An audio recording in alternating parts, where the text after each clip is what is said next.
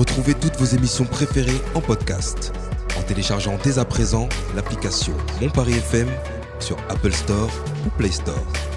Radiophoniquement. Mon Paris FM. Mesdames et messieurs, bonjour et bienvenue sur Mon Paris FM dans votre toute nouvelle émission politique.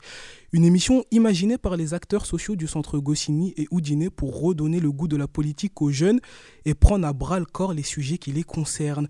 Politiquement vôtre, de la politique par les jeunes, pour les jeunes. En amont des élections présidentielles d'il y a un mois, nous voulions prendre le pouls de notre jeunesse, cette même jeunesse qui s'est abstenue à 52% en 2017. Nous sommes donc allés à la rencontre des jeunes françaises et français dans le cadre d'un micro-trottoir. Trois questions nous auront été posées. Nous reviendrons sur leurs réponses et dans un instant et en seconde partie d'émission, nous reviendrons sur la condition de travail de nos alternants et en débattrons autour de la table. Pour cela, trois chroniqueurs m'accompagnent aujourd'hui. Je vais leur laisser le soin de se présenter eux-mêmes. On va commencer par Gab. Alors bonjour, moi c'est Gab et je suis étudiant et je suis très heureux d'être ici aujourd'hui. Plaisir partagé. Ensuite Mathieu. Alors merci de m'avoir invité. Euh, alors moi je suis Mathieu, je suis également étudiant et euh, je m'intéresse depuis peu euh, à la politique et je suis très heureux d'être ici, donc merci. Alexia. Bah, bonjour, moi c'est Alexia, j'ai 19 ans et en ce moment je travaille en tant que conseillère dans l'insertion professionnelle, on va dire. Jingle.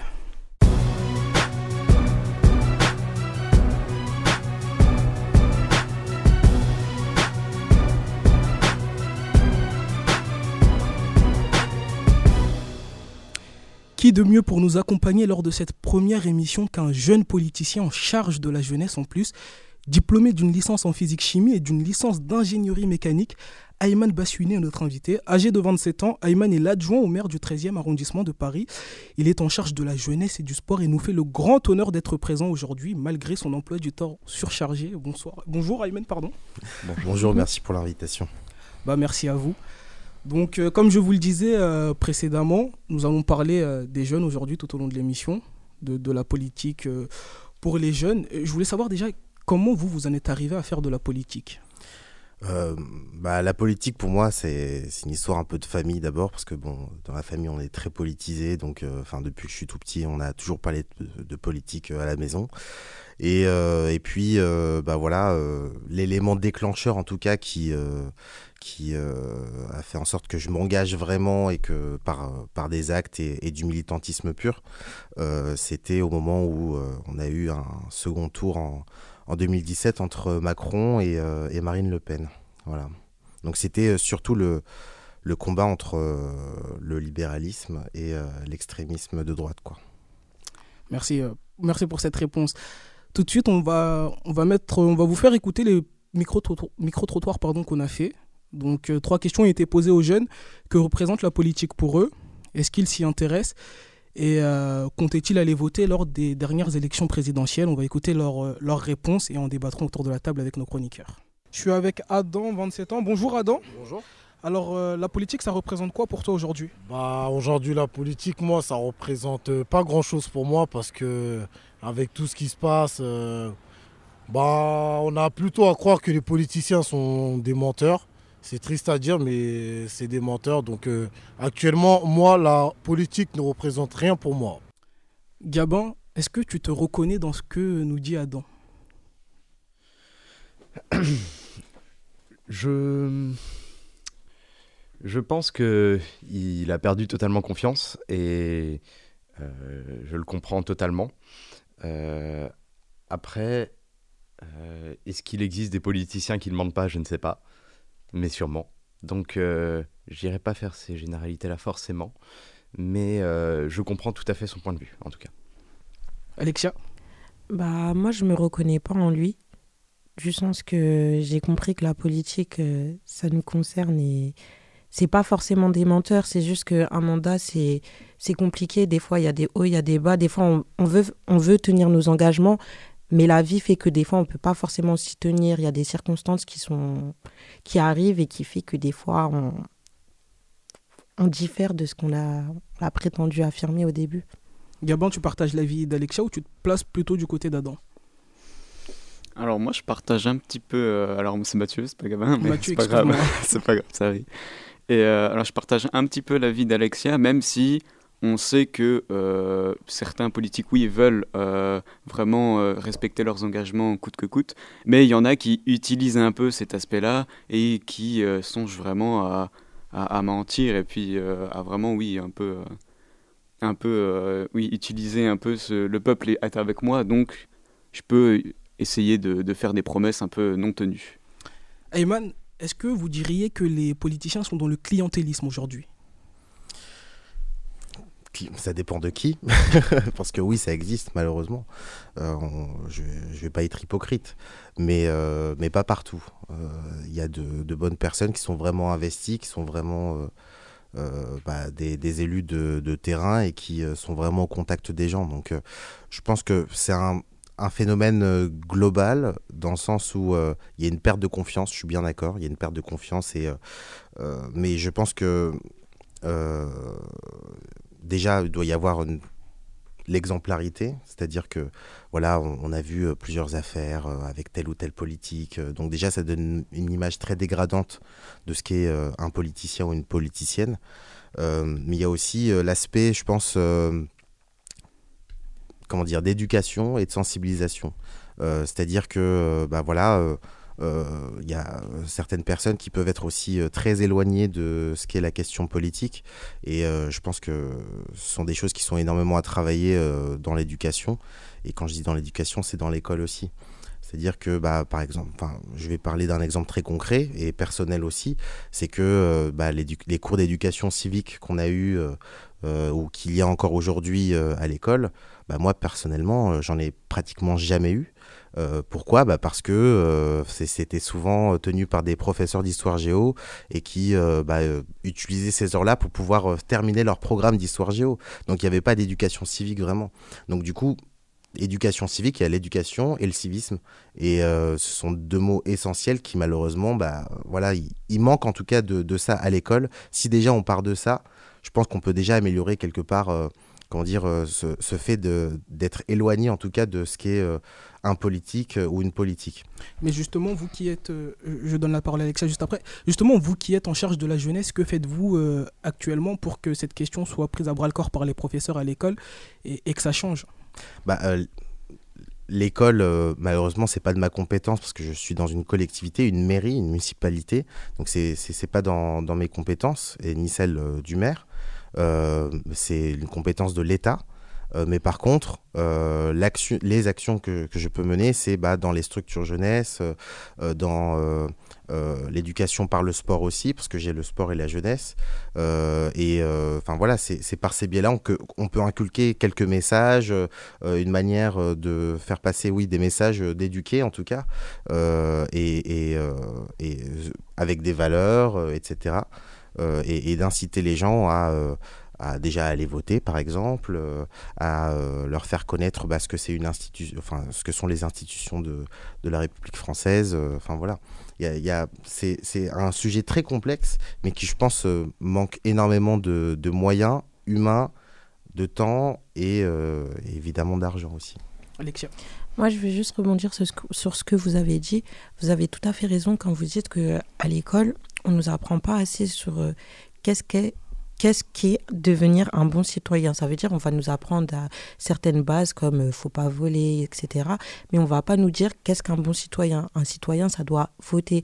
On nous apprendra la Constitution à l'époque euh, grecque. euh, enfin, dans les anciens temps, on va nous parler de beaucoup d'autres pays, mais on va pas nous parler au niveau français. Ça veut dire on va étudier la Déclaration des droits de l'homme, on va la survoler à, un- à une époque, on va nous parler beaucoup de la Révolution, mais on ne nous parle pas du maintenant. On ne parle pas assez politique à l'é- à l'école, mais après c'est un peu tabou. Ça veut dire que normalement à l'école on ne peut pas donner d'opinion euh, politique, et je trouve ça très malheureux en fait.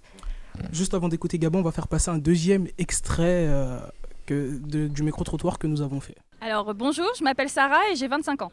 Alors la politique pour moi, bah, de base, euh, vu comment ça fonctionne, c'est une grosse fumisterie, façon de parler, mais euh, je dirais plutôt que c'est euh, des combats idéologiques qui mènent plus ou moins à rien, surtout actuellement, et que c'est pas représentatif de ce que notre société euh, cherche à obtenir ou même de la manière dans laquelle elle évolue. Donc ça reste encore des, des idées, comment dire, très théoriques plutôt que sur le terrain. Voilà.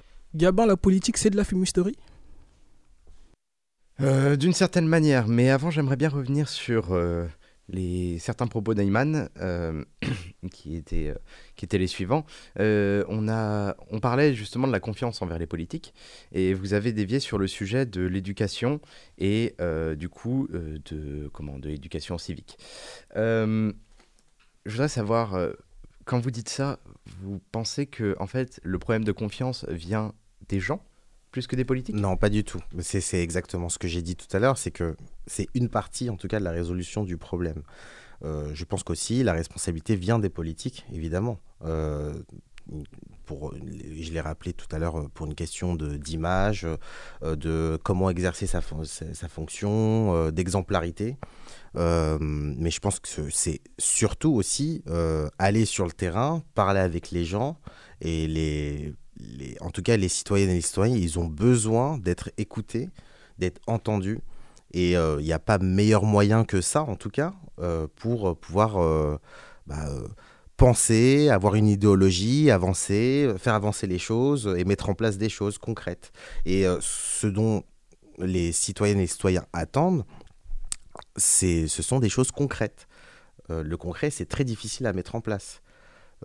Il y, a, plusieurs types de concrets. Donc, il y a le très local, comme euh, je peux le faire avec le maire du 13e euh, et, la maire de Paris, mais il y a aussi au niveau régional, il y a aussi au niveau euh, national, enfin voilà, départemental, enfin voilà, il y a plusieurs niveaux et les compétences en plus sont partagées. Donc, c'est ça qui rend les choses aussi complexes un peu.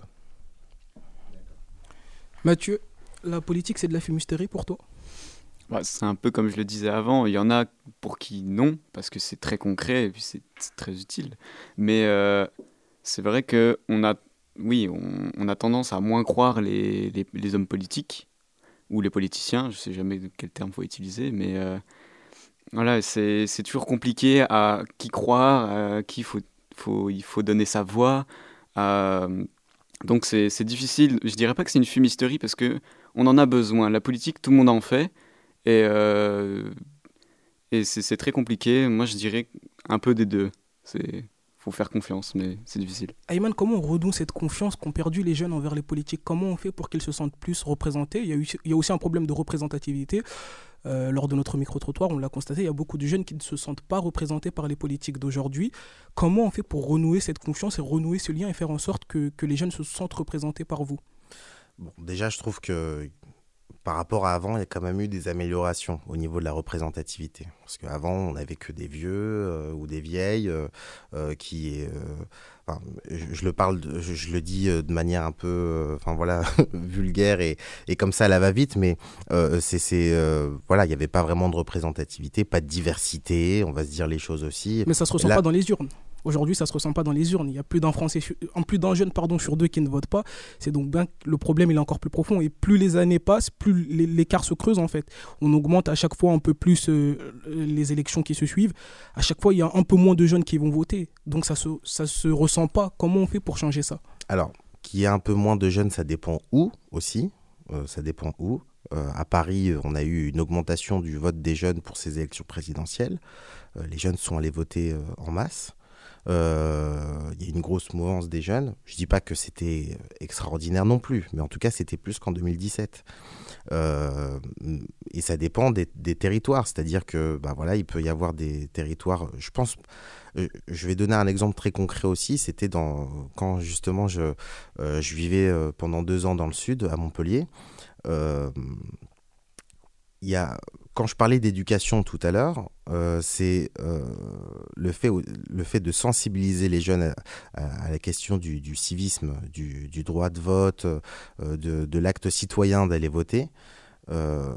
J'étais en vacances avec, avec des amis à Montpellier et on m'a fait rencontrer une autre personne qui vit à Montpellier. et, et donc je lui ai dit que, enfin il m'a demandé ce que je faisais, je lui ai dit que j'étais adjoint au maire du 13e.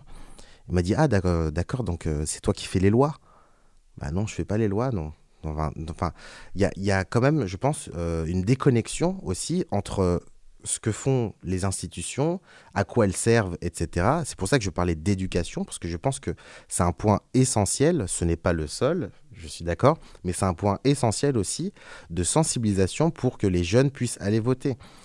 Après, évidemment, il y a le rapport concret euh, dont on parlait tout à l'heure aussi, c'est que euh, euh, les jeunes, aujourd'hui, leur, engagement ou même le- leur volonté d'aller voter, ce sont pour généralement des choses à très court terme et pour un point précis. Ça veut dire, ça peut être le racisme, ça peut être l'écologie, ça peut être, voilà, il n'y a pas aujourd'hui vraiment de phénomène global. Pourquoi? Il n'y a pas de phénomène global Parce que aussi, ils ne se sentent pas représentés par les partis d'aujourd'hui, euh, qui, euh, et je pense aussi au mien, hein, le parti, parce que je suis adhérent du Parti socialiste. euh, euh, C'est bien de le rappeler. voilà, Euh, euh, il y, a, il y a un manque de représentativité parce que bah voilà, les, on va on va se le dire aussi, les partis c'est pas sexy, c'est- ça donne pas envie. Je voyais, Donc, euh, je voyais Gab qui faisait la moue. Gab, tu veux peut-être euh, répondre à Iman? Euh, oui, alors euh, j'ai deux points à aborder. Euh, le premier, c'est vous avez euh, laissé sous-entendre que euh, du coup il y avait sûrement un problème de connaissance, en tout cas de personnes qui, comment que les jeunes en fait étaient n'étaient pas instruits sur les thèmes politiques. Pas tous. mais en fait, enfin en tout cas, je vais aussi parler de mon expérience personnelle. Dans la sphère que je fréquente, on peut voir qu'il y a beaucoup de gens qui ne vont pas voter, mais pour autant, ils savent qui font les lois, ils savent comment le système marche, et ils savent euh, même euh, un petit peu plus, je dirais, que certains euh, quarantenaires euh, qui vont aux urnes pour voter Macron parce que c'est cool la Startup Nation, quoi. Donc voilà, je voulais contredire ce, ce fait-là, qui n'est pas général en fait. Et ensuite, je voulais revenir aussi sur ce que vous avez dit, que les jeunes avaient, allaient voter pour des, des choses à très court terme, Euh, comme vous avez cité écologie et racisme.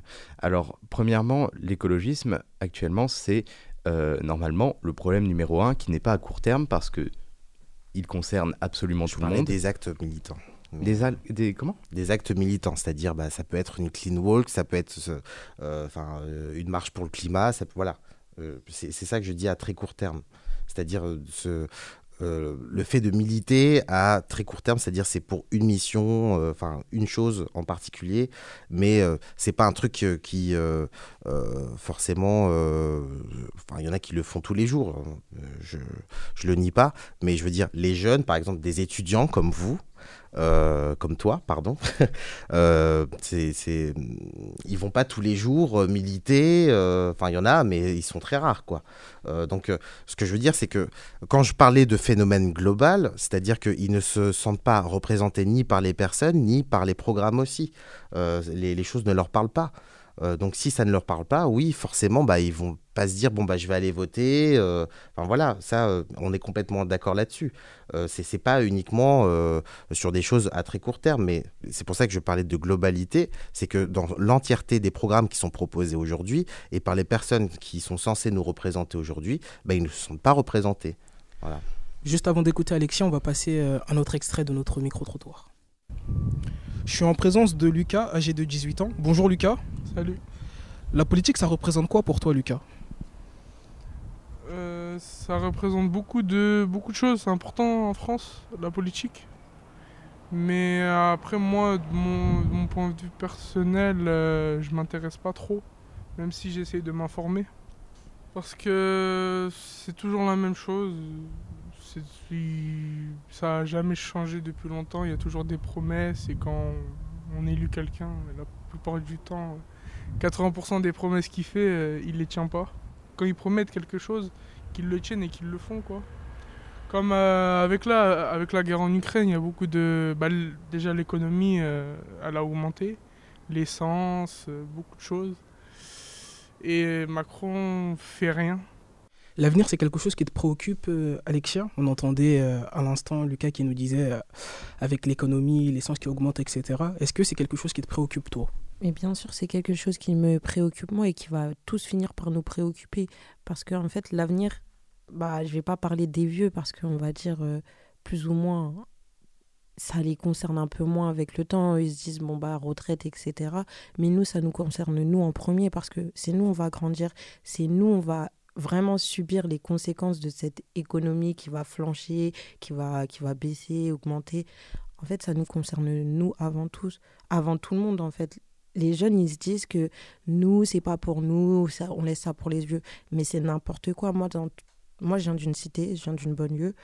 Et c'est vrai que dans mes amis, bah, tout le monde pense que la politique, c'est pas pour nous. C'est faux, c'est n'importe quoi. Parce que qui va subir euh, en premier les, les hausses d'augmentation de, l'essence? C'est nous. Les réformes scolaires, c'est nous. Les réformes du travail, c'est nous. La retraite, ça va être nous. C'est nous qui pensons qu'on va aller à la retraite à 60 ans. Les, les personnes qui se plaignent là maintenant, elles se disent, bon, on m'a augmenté de, 30, de 3 ans. Nous, on va regarder la, la, la retraite de nos parents et la nôtre. C'est nous qui allons pleurer. Les premiers dommages collatéraux, c'est nous. Donc, si on se lève pas le matin pour aller faire entendre notre voix et pour dire non ou faire barrage, opposition à tel ou tel parti, bah, c'est normal qu'après on ait l'impression que les politiciens ils nous mentent, que ça change pas, parce que nous-mêmes on ne parle pas, on n'a même pas le courage d'aller voter. Et ça c'est un truc qui me désole parce que c'est un droit qu'on a, c'est pas dans tous les pays qu'ils ont le droit de voter. C'est vrai que des fois, je me dis peut-être que on n'a pas encore la maturité pour aller voter. Enfin, pas tous. Il y en a qui ont cette maturité, mais pas tous encore. Mais c'est tellement dommage parce que ici en France, hommes comme femmes, on peut voter. On peut voter dès 18 ans, notre majorité, et on ne le fait pas parce qu'on ne s'y intéresse pas, parce qu'on ne se sent pas concerné, alors que c'est un droit qu'on a acquis et que c'est le premier moyen de se faire entendre. Donc c'est bien de se plaindre, se plaindre, se plaindre, mais si on commençait par aller voter, c'est pas tout qui va changer. Il n'y a pas de remède miracle, mais il y a déjà des choses qui commenceront à bouger. On sent beaucoup d'émotion dans la voix d'Alexia. Matt, tu partages, euh, tu partages cet avis C'est important d'aller voter? Oui, c'est important d'aller voter, mais après, je comprends les gens qui ne veulent pas aller voter parce qu'il y a un fort taux d'abstention. Il y en a qui préfèrent l'abstention pour dire qu'ils ne sont pas représentés au lieu de voter le vote blanc car il n'est pas comptabilisé et on ne va pas en parler. Si, euh, si le vote blanc est élevé, on préfère plus s'abstenir parce que euh, c'est de ça qu'on va parler et pas du vote blanc. Gab, on devrait comptabiliser le vote blanc Tout à fait. Tout à fait. Il n'y a pas d'autre solution. Euh, dans... Actuellement, dans l'état des choses, on a un système de vote euh, et qui amène à un mandat représentatif qui n'est pas du tout optimal et qui n'est pas du tout, en fait, comment, dans l'air du temps, ni réellement démocratique je, pense. Donc euh, oui, il faudrait comptabiliser le vote blanc et pouvoir par exemple euh, révoquer à tout moment n'importe quelle politique euh, si une majorité du peuple ne conçoit pas qu'il soit encore, comment qu'il soit réellement utile ou en tout cas qu'il soit néfaste même. J'évoque par exemple Gérald Darmanin qui avait, qui avait 70% euh, d'après des sondages, 70% des Français étaient mécontents de, euh, comment de son mandat, on va dire. Et euh, je pense que dans ces cas-là, il, il faut tout simplement révoquer, il faut tout simplement enlever, parce que après tout, normalement, c'est le peuple qui doit être souverain, et le peuple n'est pas écouté sur ce genre de questions. Ayman, vous avez adhéré à un parti politique qui a participé aussi à ce manque de confiance des jeunes envers les politiques. On rappelle, vous êtes du PS. Euh, François Hollande était président de 2012 à 2017. Gabon, il parle de révocation. Est-ce qu'il y a un moment donné, est-ce qu'il faut révoquer les politiques euh, quand, ce qui est attendu d'eux n'a pas, euh, n'a pas lieu? C'est une question très complexe. Je suis pas forcément d'accord sur le fait de révoquer les, élus parce qu'à partir du moment où je pense que c'est un peu aussi contre-démocratique, quoi. Dans le sens où, bon, on vote pour quelqu'un, euh, on lui fait confiance, euh, basé sur un, programme, euh, voilà. C'est vrai que il est suivi plus ou moins, ça, ça dépend des personnes, voilà. Mais évidemment, la question de la révocation, je suis assez mitigé. Je, je honnêtement, je, aujourd'hui, enfin, c'est, une question que je peux me poser aujourd'hui. Euh, je ne saurais pas vous dire euh, une réponse euh, là tout de suite. je suis partagé, quoi. C'est-à-dire que oui, enfin, si une personne n'applique pas vraiment les choses pour lesquelles il a été élu, mais comment on vérifie ça, quoi? Comment on vérifie ça? Avec quelle instance? Enfin, voilà, c'est. Je ne parle pas. Je ne parle pas tout à fait de de révoquer comme ça le premier venu. Je parle du sentiment euh, de la population qui a du coup, comme vous l'avez dit, voté, ce n'est pas du tout contre-démocratique, euh, dans le fait que euh, ces personnes-là, du coup, ont peut-être accordé leur confiance ou alors ont dû faire barrage, par exemple, à l'extrême droite. Donc, ils ont donné une voix à quelqu'un qu'ils n'apprécient pas forcément. Et au final, cette personne-là, par exemple, va faire des réformes qui vont atteindre les classes populaires. Donc, je pense que euh, la majorité populaire devrait être écoutée, entendue, et en tout cas avoir euh, un poids réel dans l'aspect politique des choses. Et la révocation fait partie de ça, je pense. Oui, mais une élection, euh, c'est un vote avec, avec une majorité. C'est-à-dire que lorsque le vote est majoritaire, enfin voilà, c'est que c'est le peuple qui a décidé que majoritaire, qui a décidé majoritairement que ça allait être cette personne-là, qui allait être par exemple président de la République ou, enfin voilà, avec euh, ce gouvernement, etc. Ou tout comme pour une municipalité, avoir euh, tel maire euh, avec telle équipe. Mathieu Alors moi j'aimerais bien justement repart- euh, faire une remarque. Vous dites que euh, oui, un président est élu à la majorité, mais on voit bien qu'aujourd'hui, euh, certes Emmanuel Macron a été élu à une majorité, mais il y a eu énormément de votes de, de barrage contre l'extrême droite. Donc il, est, il sait qu'il est élu, Mm. mais il sait qu'il y a énormément de Français qui ne croient plus en lui et que ça va être difficile de faire un, un second mandat. Non, mais je suis complètement d'accord. Enfin, tu prêches un convaincu. Enfin, Moi-même, enfin, j'ai voté, euh, je le dis clairement, j'ai voté Macron au second tour pour faire barrage à l'extrême droite, mais je n'adhère pas du tout à son programme, je n'adhère pas du tout à ce qu'il a fait euh, euh, pendant ces cinq dernières années. Mais euh, voilà, mais il y a d'autres moyens, en tout cas, de montrer euh, qu'on n'est pas d'accord. Oui, parce sûr. que, enfin voilà, il y a aussi euh, des élections législatives et ce sont les, c'est l'Assemblée nationale qui vote les lois. Mhm. Donc euh, c'est un bon moyen aussi de, comment dire, de contrer en tout cas euh, le- la politique que veut mener euh, le président de la République, si évidemment on n'est pas d'accord avec, euh, avec lui. Mais justement, Imen, vous parlez de faire barrage à l'extrême droite. Vous avez voté pour Macron lors du second tour. Est-ce que vous n'avez pas l'impression aussi que le parti politique auquel vous avez adhéré et tous les autres partis politiques n'ont pas participé aussi à cette montée de l'extrême droite? Est-ce que vous vous battez pas contre quelque chose que vous avez vous-même mis en place inconsciemment avec la politique qui a été menée par François Hollande pendant 5 ans Alors moi Ensuite, personnellement celle non, de, de Macron pendant euh, 5 ans? mais- le parti non, auquel vous avez adhéré en tout cas? Non, je pense que le Parti socialiste a amené de belles choses quand même pour la France. La sécurité sociale, la CMU, euh, enfin des choses basiques en fait dont on ne peut plus se passer aujourd'hui. Donc j'en suis fier de ce parti. Et euh, je pense que oui, on a fait des erreurs, ça c'est faut le dire. On a fait des erreurs, mais euh, on apprend aussi de ces erreurs. Euh, Enfin, c'est peut-être une phrase bateau, mais l'erreur est humaine, quoi. Donc on peut pas être parfait. Ça n'existe pas. Donc, euh, par exemple, là aujourd'hui, pendant le quinquennat Hollande, on a fait la loi El Khomri, la loi travail, et aujourd'hui, on veut l'abroger parce qu'on a compris que non, ça ne convient pas aux citoyens, tout simplement. Donc, euh, donc voilà, on revient aussi sur des choses, sur, je vais parler de, manière un peu vulgaire, mais sur des conneries qu'on a pu faire. Mais euh, je pense que vraiment, le Parti socialiste, en tout cas mon parti, a apporté de très belles choses pour le pays. Euh, je parlais de la sécurité sociale, la CMU, mais il y a d'autres choses. Il y a les congés payés aussi. Il y a, comment dire, comment dire le, enfin au moment où il y a eu les attentats en France. Enfin, il y en a toujours, mais je veux dire, au moment où ça a vraiment débuté, les attentats du Bataclan, etc. Et tout, je pense que quand même, on ne peut pas reprocher à euh, Bernard, Bernard Cazeneuve, qui était ministre de l'Intérieur, et, euh, et à François Hollande d'avoir été exemplaires à ce moment-là, quand même. Et c'est pas le sens de mon propos, Alexia? Bah, tout à l'heure, je voulais re- rebondir sur la majorité. C'est un mot qui est totalement dérisoire parce que, en fait, euh, oui, il y a une majorité qui vote. Moi, après, sur le vote blanc, j'ai fait euh, le dépouillement. On le note, c'est des chiffres qui remontent, mais malheureusement qui ne sont pas euh, publiés, qui ne sont pas assez pris en considération. Et c'est ça qui fait de la peine. C'est que voter pour euh, contrer quelqu'un, je trouve pas ça beau. Je trouve pas ça beau, mais on était obligé de le faire là dans cette situation. Comme il disait, c'était la peste ou euh, Le choléra. le- la peste ou le choléra. Donc, fallait choisir la manière dont on allait mourir, la plus subtile ou la plus tragique. Et ça, c'est c'est totalement dommage. Genre, c'est vraiment dommage. Après, euh, il y a eu aussi le fait, euh, y a eu aussi le fait que tu dit que, euh, désolé, je réfléchis. En gros, oui, on vote à contre-cœur, ça c'est vrai.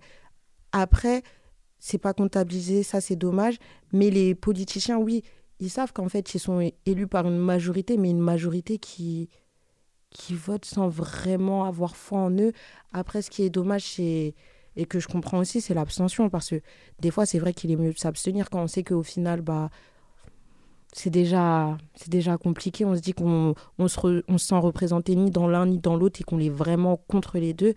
ouais, je comprends l'abstention, mais ça reste un sujet délicat parce que cette majorité-là, les, les politiciens, ils en jouent, ils en sont fiers. Bah, Macron, il a gagné, il était fier de son élection, mais ça fait de la peine. Genre, euh, moi, en tant qu'humaine, je me dis, j'ai gagné, mais juste parce que euh, je suis un peu moins pire. C'est pas parce que je suis meilleur, c'est parce que je suis un peu moins pire.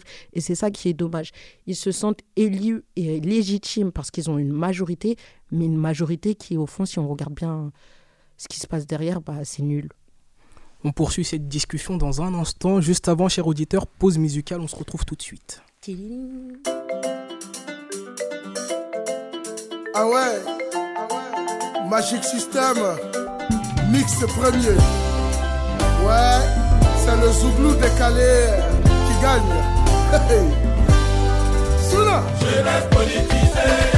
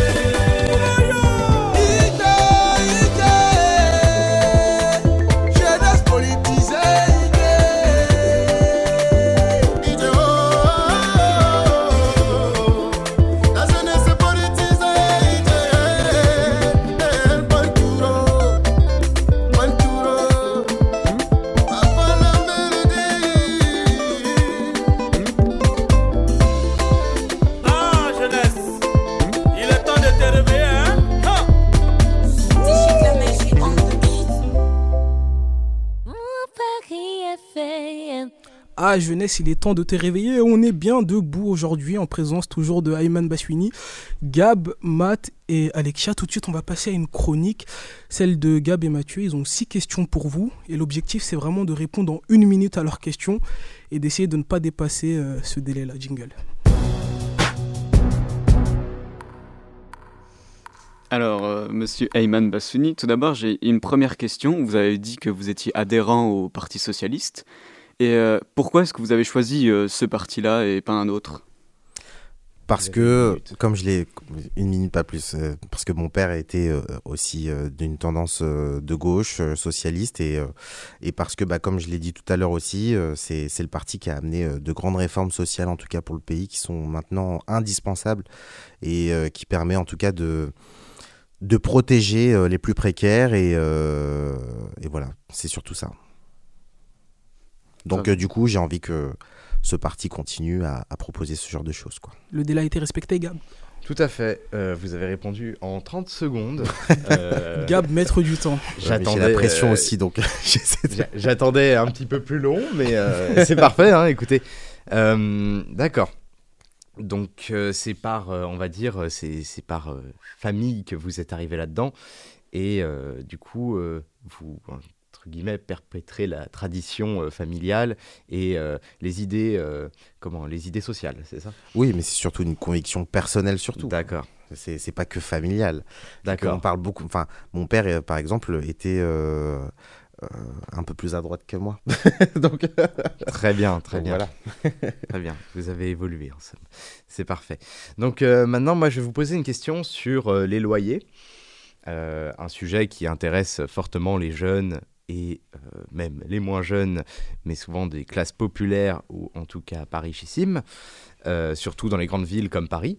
Donc euh, en 2017, euh, Emmanuel Macron a baissé les APL. Pour 30% des bénéficiaires, ça a été environ moins 73 euros par an dessus, ce qui n'est pas négligeable pour une famille, par exemple, dans le besoin. Du coup, tout en supprimant l'ISF, tout de même, faut, faut, noter ça. hein. Il a fait, il a fait du ravage. Donc, euh, selon un récent rapport du Sénat, euh, il y a plus dans cette histoire de perdants que de gagnants, ce qui paraît assez logique quand on voit les choses comme ça. Donc, euh, en tant qu'adjoint au maire, comment faire pour que des logements décents et à prix abordable soient assez accessibles aux classes populaires et par conséquent aux étudiants? Pour parler du 13e arrondissement particulièrement, on est le premier arrondissement, en tout cas à Paris, qui, a le, qui a le plus de logements étudiants. Euh, et euh, on compte encore en développer. Euh, on a plus d'une quinzaine de résidences étudiantes, et parce que bah, le 13e, c'est un arrondissement très étudiant. Et donc, c'est ça qui permet en tout cas de rendre des euh, logements plus abordables pour la population étudiante, mais également aussi pour des foyers jeunes travailleurs, parce qu'il ne faut pas les oublier aussi. Euh, parce que quand on démarre en tout cas euh, sa vie active, il est très difficile de trouver un logement. Et donc, euh, il faut aussi euh, développer ça. Et donc, euh, euh, dans, avant la, la fin de la mandature 2026, désolé, je dépasse un peu. euh, Pas du tout, vous êtes dans vous êtes dans Vous êtes dans les temps, eh ben, euh, on, on aura livré euh, des logements supplémentaires. D'accord, très bien. Juste, euh, qu'est-ce que vous pensez, par exemple, euh, c'est un, c'est un petit peu euh, dans le même thème, euh, qu'est-ce que vous pensez, par exemple, euh, du blocage des prix, ou alors de l'augmentation des APL, ou euh, de n'importe quelle aide, en fait, euh, quelles aides on peut apporter aux personnes qui sont vraiment précaires et qui, euh, pour se loger, ont du mal? Bah, ça, c'est pas un sujet qui relève de- du coup de ma compétence, enfin de celle d'une collectivité, d'une municipalité. Mais en tout cas, au niveau national, oui, évidemment, il faut augmenter les APL euh, euh, pour, pour les plus précaires, et, notamment les jeunes euh, et les étudiants. et, et, et également, oui, et pas que pour le, enfin, le blocage des prix pour le logement, oui aussi, il faut geler. Nous, ce qu'on fait à Paris, en tout cas, c'est un encadrement des loyers. Euh, et on essaye euh, euh, d'éradiquer le plus possible les logements Airbnb en tout cas parce que bah, ils prennent de la place et ils louent des logements à prix extraordinaire euh, pour des intérêts privés et qui du coup empêchent des gens de pouvoir se loger à Paris. Et, et puis Enfin voilà, c'est euh, au niveau national, euh, c'est voilà, c'est l'augmentation des APL euh, euh, et euh, pourquoi pas aussi euh, euh, prendre en compte en tout cas ce côté-là avec une pension supplémentaire. Euh, C'est-à-dire que peut-être augmenter les bourses aussi serait pas mal pour les étudiants Ouais. Euh, et euh, de, avoir, une, avoir une dotation aussi pour les jeunes euh, euh, par mois euh, en fonction euh, de soit de leurs revenus ou avoir une ou quelque chose de fixe. D'accord. Euh, c'est quelque chose à réfléchir. Mais en tout cas, il faut que les, les jeunes ont besoin d'être aidés pour se loger. oui. Mathieu, seconde question. Alors moi, je vais un peu revenir sur les, les partis de gauche, notamment le Parti socialiste. Moi, je, je suis un peu inquiet pour l'avenir de la gauche, vu ce qui s'est passé, vu les récents, euh, euh, vu, les, vu les récents points qu'a eu euh, le, le Parti socialiste aux élections présidentielles. Mm. C'est quand même historique qu'un parti euh, qui est déjà euh, élu euh, plusieurs fois des présidents euh, dits de gauche et que maintenant on se retrouve à seulement 1,7%, Mm. c'est assez inquiétant. Et euh, donc je me demande comment est-ce que vous envisagez le possible avenir du Parti socialiste et euh, aussi est-ce que vous adhérez à la- à l'adhésion du Parti socialiste avec euh, le LFI euh, pour faire le, le NUPES euh, actuellement? Une minute. m'attendais à cette question. Fallait qu'elle tombe à un moment. Alors bon, euh, une minute c'est difficile, hein, je vais dépasser. hein. Euh, déjà, déjà pour la première question, c'est que euh, oui, enfin aujourd'hui on a fait 1,7%. Voilà, c'est très, c'est le plus bas score qu'on a fait. Mhm. Il faut bosser, tout simplement. Il faut bosser, il faut aller voir les gens. Aujourd'hui, l'analyse que je fais en tout cas de ces élections présidentielles, c'est qu'il y a eu, enfin, Anne Hidalgo par exemple avait proposé une, euh, une primaire. euh, et ensuite, finalement, elle s'est rétractée Oui, pour la elle n'a primaire. parce servi que- à rien cette primaire. peu. Oui, elle n'a servi à rien, mais parce que personne n'a voulu rejoindre cette primaire. Enfin, oui. Donc, euh, au final, bah, elle s'est retirée. Elle s'est dit bon, bah, euh, je vais y aller toute seule moi aussi, parce que je vais représenter mon idéologie, mes idées, tout comme les autres veulent le faire. Bah oui, Donc, mais euh, pourquoi ne pas avoir faire une. Pourquoi Juste ne pas termine de répondre une- à la question. Et, et donc, du coup, enfin, les gens ont, euh, euh, ont fait l'union de la gauche, mais par les urnes. Donc, c'est-à-dire qu'ils ont voté en Mhm. masse pour le candidat ou, euh, ou la candidate, mais en tout cas, du coup, c'était le candidat qui était le mieux placé au niveau des sondages. Et c'était Jean-Luc Mélenchon. Ayman, vous Et avez donc, dépassé. un report de voix. Euh, Est-ce que en quelques mots, vous pouvez juste du coup condenser votre idée au final? Condenser mon idée. Bah là, de toute façon, j'ai terminé de répondre à la première question. très bien. Mais en même temps, si vous me posez plusieurs questions pour. euh, C'est vrai, les, chroniqueurs, on va essayer voilà. de, de, se limiter à, à une, à une question par chroniqueur, s'il vous mais, plaît. mais donc pour répondre sur la deuxième question par rapport à la NUPS, euh, moi j'aurais euh, euh, voulu euh, bien évidemment que les choses se déroulent autrement parce que forcément j'aurais bien voulu que ce soit mon parti euh, qui, qui porte en tout cas cette union de la gauche. Maintenant aujourd'hui c'est Jean-Luc Mélenchon et il faut aussi entendre les électeurs. Donc les électeurs ont voté en masse pour Jean-Luc Mélenchon. Le Parti socialiste a pris ses responsabilités, a rejoint la NUPS. Et je suis au Parti socialiste. Donc je ne dis pas que j'approuve totalement cette union parce que c'est aussi, comment dire, j'ai des désaccords profonds quand même avec euh, la France insoumise, euh, notamment sur l'Europe, euh, qui est un point pour moi euh, très important et essentiel. Je suis pas pour sortir de l'Europe. euh, je Jean-Luc pas pour- Mélenchon n'est pas pour sortir de Oui, l'Europe, je mais juste m'attendais à cette euh, réponse aussi. réaffirmer, euh, oui, les- mais les, euh, ouais, les mais bon, contrats. oui, mais bon, comme, euh, enfin, je ne suis pas en tout cas pour désobéir à l'Europe. Voilà. On va essayer de se limiter vraiment à une question Ça marche. par, Bah, par chroniqueur pour pas, dé- pour, pas, pour pas être trop large dans les délais. Euh, Math- euh, Gab, pardon, deuxième question. Alors, euh, du coup, euh, moi, je vais vous parler maintenant de. Enfin, je vais vous poser une question plutôt sur euh, les montées de l'extrême droite. Donc, on peut remarquer que depuis 2002, euh, la première fois où il y a eu Jean-Marie Le Pen au second tour, il avait fait 17,8% au second tour. Et aujourd'hui, Marine Le Pen, en 2022, a fait 41,5%, soit une augmentation de 23,7 points. Ce qui n'est pas négligeable. Donc, L'ONU actuellement est très inquiet parce qu'en avril 2020, l'Institut pour l'économie et la paix, a relaté une augmentation de 320% des violences liées à l'extrême droite en 5 ans en Occident. Voilà. Donc, euh, on peut citer par exemple dans, le, les, euh, les, les derniers, les derniers faits, on va dire, les derniers, je dirais même, attentats euh, de l'extrême droite euh, et du, comment, du fascisme. Par exemple, le joueur de rugby Aramburu qui a été tué par euh, un homme du GUD après avoir défendu, défendu un homme contre une agression raciale. Euh, six balles dans le dos, on le rappelle. Euh, Martial Lanoir, qui a euh, récemment tué un homme en pleine tête dans les rues de Paris à 2h du matin, sans aucune raison valable réellement, et qui a été connu sur les plateaux de TPMP pour ses idées qui sont très radicales. Euh, donc euh, actuellement aussi, beaucoup de médias euh, mainstream donnent du crédit à ces gens-là, des gens qui ont des idées très dangereuses pour les, pour les, on va dire les communautés et les autres, pour en fait les principes même de la République. Et donc, je voudrais vous poser cette question comment pouvons-nous, selon vous, lutter contre la télé poubelle et le fascisme montant? Voilà. Bah, tout simplement en redonnant confiance aux gens et euh, en faisant, en appliquant en fait tout simplement ce que l'on promet aux gens. Déjà, si on commence par là et que on mène de vraies politiques euh, euh, sociales et déjà, en, fait, cette montée de l'extrême droite, je, je l'explique par une dégradation sociale. C'est-à-dire qu'il y a un vote de rejet et qu'il fallait trouver des boucs émissaires. Et euh, voilà, ça peut. Donc les, boucs émissaires sont, les étrangers. Euh, voilà. Donc euh, je pense que c'est, c'est en grosse partie à cause de ça.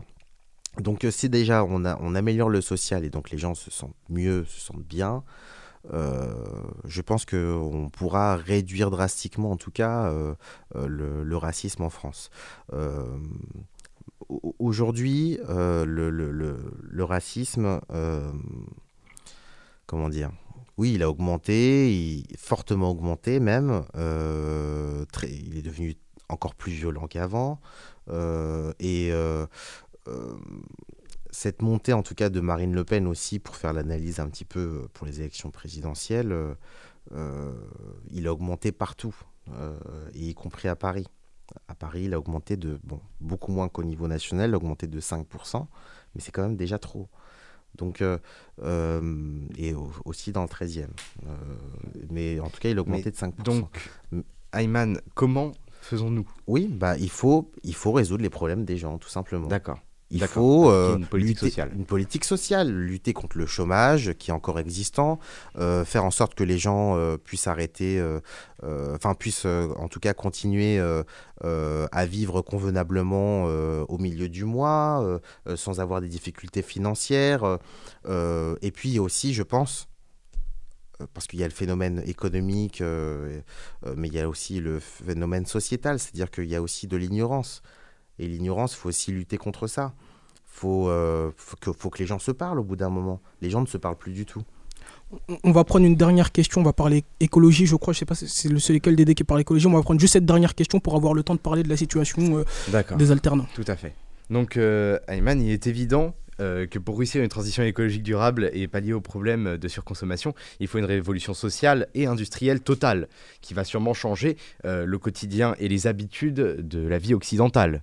Donc euh, la question est comment vous, votre parti et votre mairie comptez euh, participer à cela et où vous positionnez-vous par rapport à cette problématique? Dis donc. Euh, bah, je trouve que c'est une très bonne question. pour le, en tout cas, je parle du 13e parce que c'est l'arrondissement que je connais le mieux. Tout à fait. on participe à ça hein, parce que c'est aussi en partie le rôle d'une collectivité, c'est-à-dire euh, faire rejoindre plusieurs euh, euh, synergies, plusieurs entités en tout cas pour pouvoir créer de l'emploi, créer une dynamique économique, sociale, enfin voilà.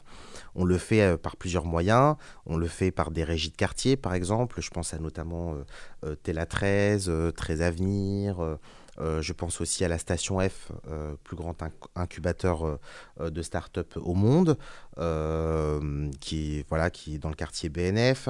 on essaie de ramener le plus possible et d'accueillir le plus possible des grandes entreprises. On a encore aujourd'hui le journal Le Monde, on a le... Bon, c'est une banque, mais c'est le groupe Caisse d'épargne, enfin Banque Populaire Caisse d'épargne. Enfin voilà, il y a toutes ces choses-là, il y, a aussi plein de, euh, il y a plein d'exemples. Mais en tout cas, on a énormément de choses. On a un bon vivier ici. Et notre, notre rôle, en tout cas, c'est de euh, euh, faire cohabiter ces choses-là, de les mettre en lien. C'est surtout faire le lien entre les, les uns et les autres et de pouvoir créer des, de, beaux objectifs. Donc nous, en tout cas, à notre niveau, c'est notre manière de, de, de faire. Quoi.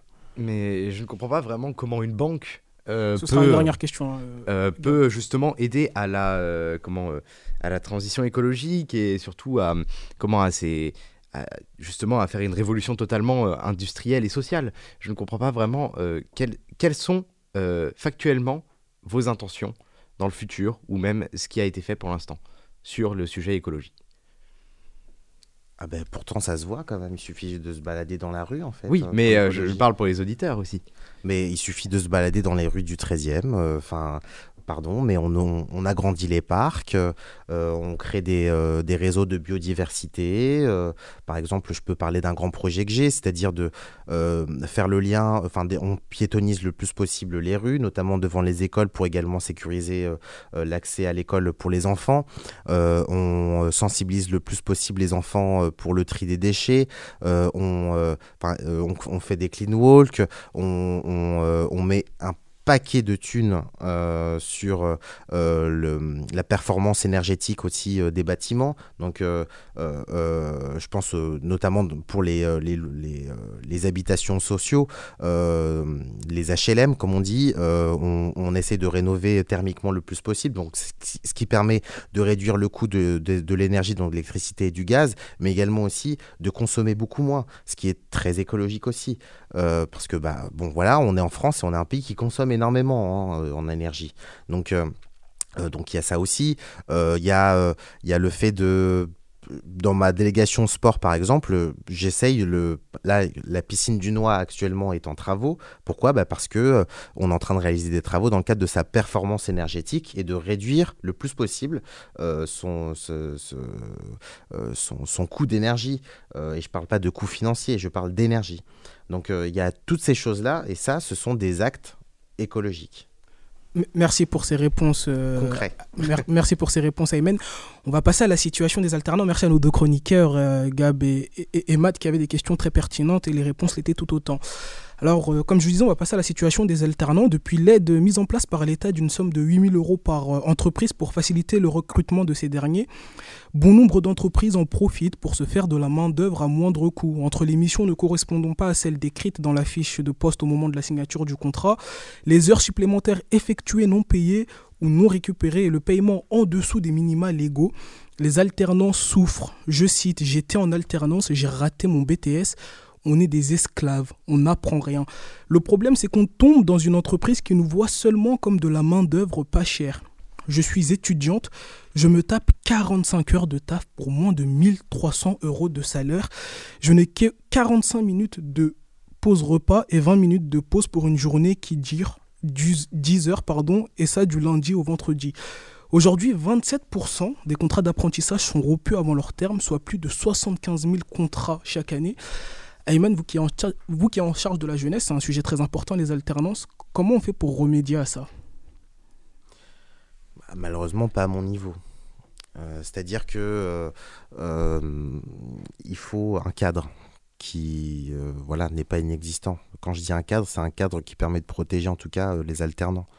Enfin voilà, c'est c'est-à-dire obliger les entreprises à respecter telle ou telle règle même si je sais que voilà, il y en a qui ne le font pas quand même, mais au moins ça pose un cadre et ça permet de protéger que si ça va beaucoup trop loin, euh, dans ce cas-là, bah, l'alternant en tout cas peut saisir euh, les, autorités compétentes pour pouvoir euh, se protéger et réclamer ses droits. Donc, enfin, et de toute façon, on a le même phénomène aussi, de, toute façon, dans le travail, tout simplement, hein, parce que bon, l'alternant il travaille évidemment, mais euh, je veux dire, en dehors de, du cadre de l'alternance, quelqu'un qui travaille tout court, par exemple dans le domaine privé, et je pense notamment dans les supermarchés. Moi, j'ai déjà travaillé dans un supermarché, j'ai été caissier, euh, mais euh, moi, je me reconnais totalement là-dedans aussi. C'est exactement la même chose. C'est de l'exploitation. Les heures sup qu'on nous impose quand ils le souhaitent, sans nous demander notre avis, pour peanuts en plus. Enfin, voilà, c'est ce genre de choses aussi que vivent les alternants. Et donc, si à partir du moment où on ne pose pas un cadre, des règles euh, auprès des entreprises spécifiquement pour les alternants, mais il faudra le faire aussi pour le travail évidemment, hein. euh, mais je veux dire pour les alternants, euh, parce qu'il s'agit d'un contrat en fait entre une entreprise, c'est en trois parties, c'est-à-dire entre l'entreprise, l'établissement scolaire et la personne concernée. Euh, l'alternant ou l'alternante. Donc euh, euh, il faut aussi peut-être que dans le cadre de... Parce que souvent, je dis bien souvent, mais quand il y a des alternances, ce sont des partenariats qui se font entre les, établissements et, les entreprises en question.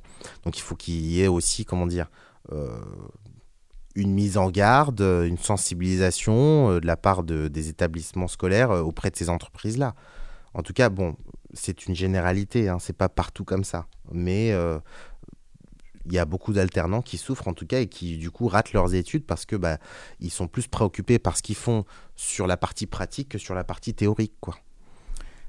Alexia, comment, euh, comment on fait pour que les alternants euh, ils, se sentent mieux, ils se sentent plus écoutés, plus aidés? Et surtout, est-ce que toi, tu as connaissance de cas de personnes qui sont en alternance et qui, et qui vivent la même situation que ceux cités précédemment?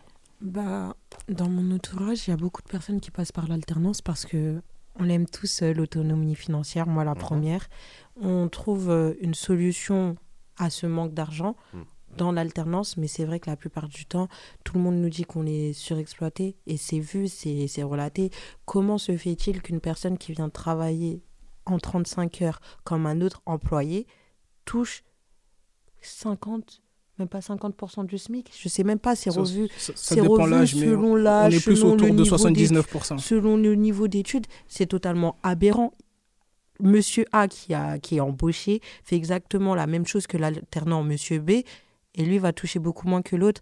Et cet alternant, il aura la pression de se dire que si je ne fais pas bien les choses, ça se trouve que je vais pas décrocher euh, mon BTS à la fin de l'année, ça se trouve que mon avenir va être raté. Il a une double pression parce qu'il doit savoir gérer le niveau scolaire. Ensuite, le travail euh, au niveau de l'entreprise, tout en, ré- en répondant à un tas de normes et à un tas d'obligations vis-à-vis de son patron, en étant payé une misère. Donc oui, faut totalement revoir les choses. faudrait euh, bah, instaurer des, des- conditions de travail beaucoup plus nettes, beaucoup mieux définies, et toutes les annonces euh, mensongères, parce que j'appelle ça des annonces mensongères, et le surmenage au travail, ça devrait être puni, ça devrait être euh, sanctionné, mais vraiment parce que c'est aberrant. C'est quand même des enfants de, de, de quelqu'un. Il y en a beaucoup qui sont parents, ça devrait les sensibiliser de fait qu'un enfant, l'enfant d'une personne vienne travailler pour quelqu'un, mais tout en étant esclave, c'est n'importe quoi. Il y a des gens qui sont là aussi qu'on oublie peu. Euh, ce sont les gens de la médecine du travail aussi, qui sont là pour accompagner. Oui, mais je, je tiens à le préciser parce qu'on l'oublie souvent. C'est-à-dire que quand on débarque dans une entreprise, on ne pense pas du tout aux médecins du travail. Euh, pas du tout. Euh, on a la fameuse visite qu'on a annuellement pour voir si tout va bien.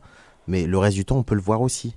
Mais est-ce que Ouais. c'est pas plus compliqué pour un alternant d'aller se plaindre au médecin du travail? On se dit peut-être que ça va que ça va rejaillir sur sur sur mon contrat. L'entreprise elle a une facilité aussi à casser le contrat. Est-ce que c'est pas plus que compliqué pour un dire, que alternant qu'un employé qui est en CDI qui lui aura euh, de facto plus de droits? Bah alors ça dépend des entreprises vraiment, mais euh, c'est rarement, euh, je pense, hein, euh, le cas. Mais pour l'avoir fait moi-même, euh, parce que je me sentais pas bien pendant ce fameux job où, euh, où euh, je travaillais dans un supermarché, je suis allé voir le médecin du travail. Et le médecin du travail est censé être indépendant. C'est-à-dire qu'il est censé être à l'écoute, accessible. C'est une personne sur qui on peut se poser. Donc c'est quelqu'un qui est engagé en tout cas pour accompagner les, salariés, accompagne plusieurs entreprises même d'ailleurs hein, pour accompagner les salariés, parce qu'ils ne sont pas sur euh, un truc, hein, une entreprise en particulier, mais en tout cas c'est important d'aller le voir. C'est très important. Déjà, ça permet de tout lâcher, quoi, de- d'exprimer. euh, déjà, ça enlève un poids euh, quelque part. Parce que le fait de se contenir, de même juste en parler avec ses proches, etc. euh, ça, pour l'avoir vécu, c'est pas ça qui marche vraiment. Allez voir quelqu'un, un professionnel qui est là pour vous écouter et vous dire bon bah euh, voilà, faut, je vous conseille de faire ceci, de faire cela, euh, euh, qui peut prescrire quelque chose si il y a des soucis de santé qui sont accompagnés à, ce, à ce travail-là. Enfin voilà. Donc ça on l'oublie. Ce n'est pas la solution, mais c'est une, une partie en tout cas des choses. C'est- mais c'est vraiment très minime hein, la médecine du travail. hein. Je veux dire, il faut surtout mettre un cadre. Quoi, hein. Mathieu, est-ce que ça explique que les, jeunes perdent ce qu'ils appellent la valeur travail? Est-ce que les conditions de travail qui sont euh, de, plus en plus délétères pour les jeunes, est-ce que ça explique pas aussi le fait que, les, que, beaucoup de jeunes n'aient plus cette envie, même là pour les jobs d'été? On sait qu'on a beaucoup de mal à recruter en France pour les jobs d'été, on est obligé de se diriger vers l'étranger, vers la Tunisie notamment, il y avait une polémique euh, sur ça hier. Est-ce que aussi le, le- comment on appelle ça? Comment, ils sont, comment ils sont traités, est-ce que ça explique pas le fait que, que beaucoup de jeunes se détournent de ça? Et le salaire aussi, le salaire qui, on le rappelle, est une misère avec les coûts qui augmentent euh, à gauche, à droite, euh, certains jeunes qui ont des loyers à payer, hein, des jeunes qui se retrouvent endettés à hauteur de 10 000 euros, parfois à, à 20 ans seulement. Est-ce que euh, toutes ces conditions n'expliquent pas aussi le fait que les jeunes, euh, ils- ils veulent plus trop travailler? Ah, moi, je pense que oui, complètement. Quand on voit, par exemple, euh, il y a beaucoup de jeunes qui témoignent aujourd'hui, qui disent Oui, moi, euh, mon, mon patron, il m'e- il m'exploite un peu, je fais des heures sup que je veux pas. Je connais, euh, oui, il y a des, certaines personnes même qui sont dans des, dans des, dans des stages et qui, qui travaillent autant que, que des employés. Donc, euh, c'est pas normal. Ils ont, ils ont l'impression de dire Mais qu'est-ce que je fais là? Pourquoi est-ce que je suis là-dedans? Mais je fais ça, en fait, juste pour payer mon loyer. Et puis après, euh, je vais essayer de trouver un autre travail décent. Mais c'est compliqué de, de, de trouver euh, un travail, c'est déjà compliqué, mais c'est sûr que quand on voit les témoignages, ça ne donne pas envie de travailler. C'est sûr, c'est compliqué, mais on doit le faire. Mais euh, après, la question c'est, mais pourquoi est-ce qu'on doit travailler? Et ça, c'est une autre question, et c'est difficile à, y répondre, parce que ça, dé- ça dépend de chacun de nous, de comment est-ce qu'on conçoit pour travailler. Est-ce que je travaille pour essayer de vivre, de payer une maison, de faire des choses et tout ça, mais vu les conditions dans lesquelles certains étudiants alternants ou, ou juste euh, pour un job d'été pour essayer de financer ses études ou des choses comme ça, c'est ça donne pas très envie. Et oui je comprends que ça, ça donne une baisse euh, enfin que du coup bah, les jeunes ont moins envie de travailler Et je tiens à dire aussi euh, qu'il y, a- un décalage aussi entre deux mondes. C'est-à-dire qu'il y a le monde des cadres et le monde aussi euh, des, euh, des, euh, des travaux que l'on a, par exemple, pour travailler, enfin, les métiers de service, par exemple. Voilà. Donc des métiers qui sont pas très bien payés. Et, et donc, je pense qu'il y a un décalage aussi. C'est-à-dire que trouver une alternance dans ces métiers de service-là, c'est une galère pas possible. C'est-à-dire que, voilà, on est confronté à des heures supplémentaires, comme on l'a dit, etc., qu'on nous impose. Euh, On n'est pas bien traité par, par le, patronat. Mais par contre, quand on est cadre, euh, dans la grande majorité des cas, en tout cas, euh, c'est, on, on est moins confronté à ce genre de problème dans une alternance, Mm. quoi. Donc, euh, je pense qu'il y a aussi une cruelle injustice par rapport à ça. C'est-à-dire que ça veut dire quoi? Que euh, les, métiers euh, qui seraient moins payés, en fait, doivent être surexploités et, et, être maltraités comparé à ceux qui gagnent beaucoup plus. Enfin, c'est c'est aberrant. C'est pas du tout égalitaire. Gab, il y a du travail à faire et c'est pas en faisant payer les études aux élèves que qu'on va réussir à améliorer leurs conditions. Ah bah certainement pas. Certainement pas. On va pas commencer à vivre euh, dans une société qui est encore plus élitiste qu'elle ne l'est déjà. Actuellement, c'est un, il y a un élitisme déjà de euh, classe, mais là, ça serait carrément euh, économique. Ça serait si tu n'as pas d'argent, tu ne peux pas.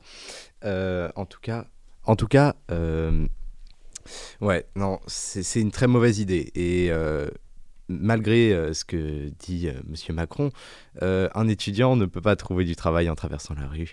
T'as essayé Bah. Non, je dois bien avouer, mais j'ai déjà traversé la rue. Mais Moi aussi, j'ai pas trouvé. Non, non, mais il n'y a pas, il y a pas non plus, n'y a pas pléthore de travail euh, pour les étudiants, ou alors c'est des travaux qui sont, euh, des travails plutôt qui sont, euh, on va dire, sous-payés, ou en tout cas où il y a une sorte de maltraitance un petit peu sociale. Pas tous, je ne fais pas de généralisation, mais oui, je pense que rendre payant l'accès au savoir pour ceux qui n'en ont pas les moyens, c'est une forme déjà de de, un début d'idiocratie, peut-être même de, de comment d'empêcher des gens précaires de pouvoir s'instruire euh, dans, des, dans des bâtiments publics. Euh, mais ça va en même temps avec euh, le monde ultralibéral de, de comment de la Macronie. Actuellement on est sur on est sur comment les hôpitaux publics qui deviennent payants. Qui deviennent payants. Par exemple la dernière fois j'étais allé aux urgences parce que je me suis explosé l'orteil. Et il s'avère que j'avais juste une, une petite entorse à l'orteil. J'ai dû payer euh, 20 euros aux urgences alors que auparavant tout était gratuit à ce niveau-là. Donc euh, il y a déjà ces comment ce changement de paradigme en fait que le public devient de plus en plus devient payant euh, pour certaines raisons euh, soi-disant économiques. Je ne suis pas assez calé dans ce sujet-là. Tout ce que je vois moi c'est les faits. Et les faits ils ne sont pas très beaux à voir pour des gens qui n'en ont pas vraiment les moyens. On espère en tout cas que ton petit orteil va mieux. Alexia, pour conclure sur le sujet des alternants. Oui, moi, je vais surtout parler des alternants. Je vais essayer de pas dériver. Le truc qui me fait vraiment de la peine et qui me désole, c'est qu'un alternant est payé un minimum. Ça veut dire que les patrons, généralement, ils se contentent de donner le minimum légal, mais ils pourraient donner plus, sachant qu'ils sont aidés.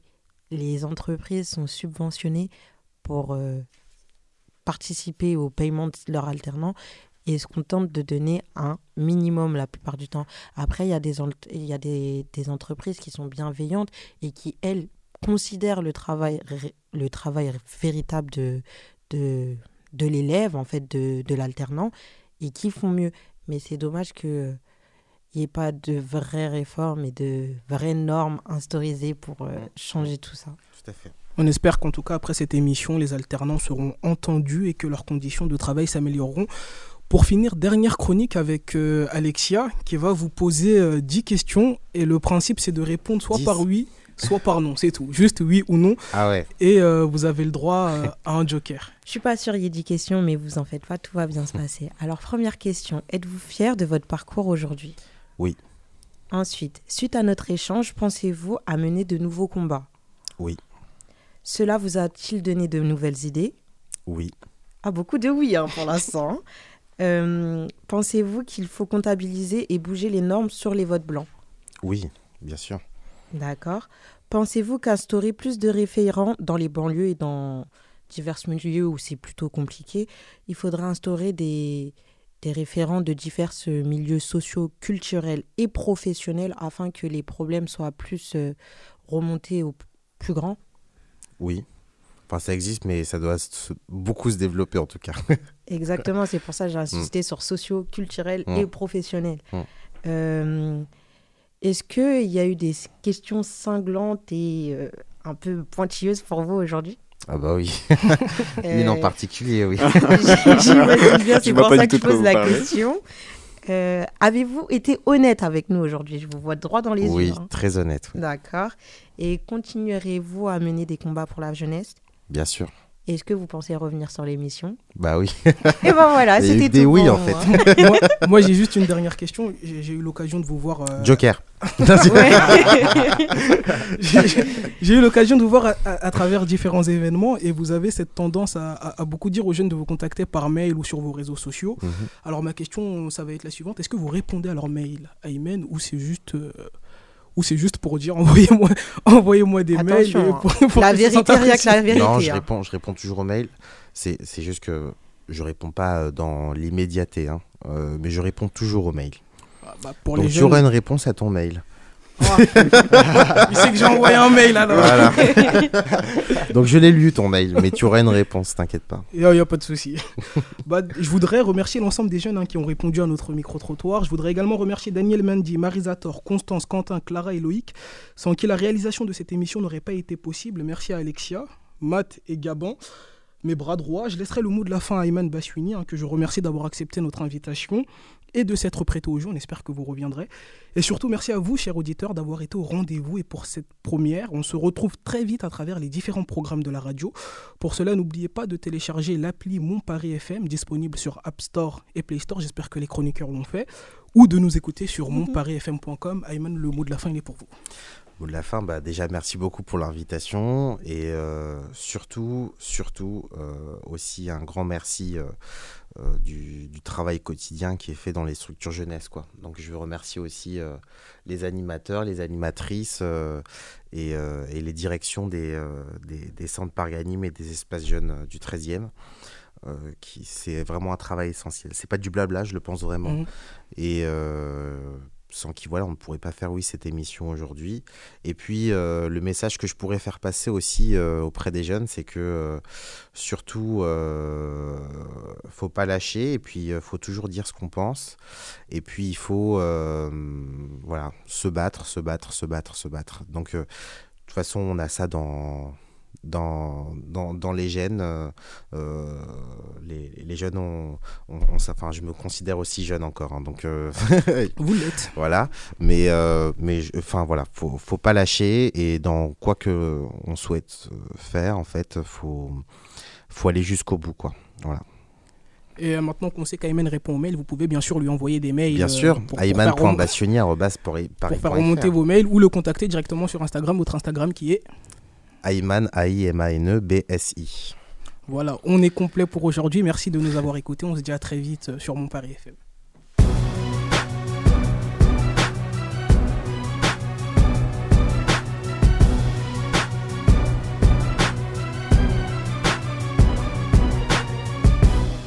Mon Paris FM.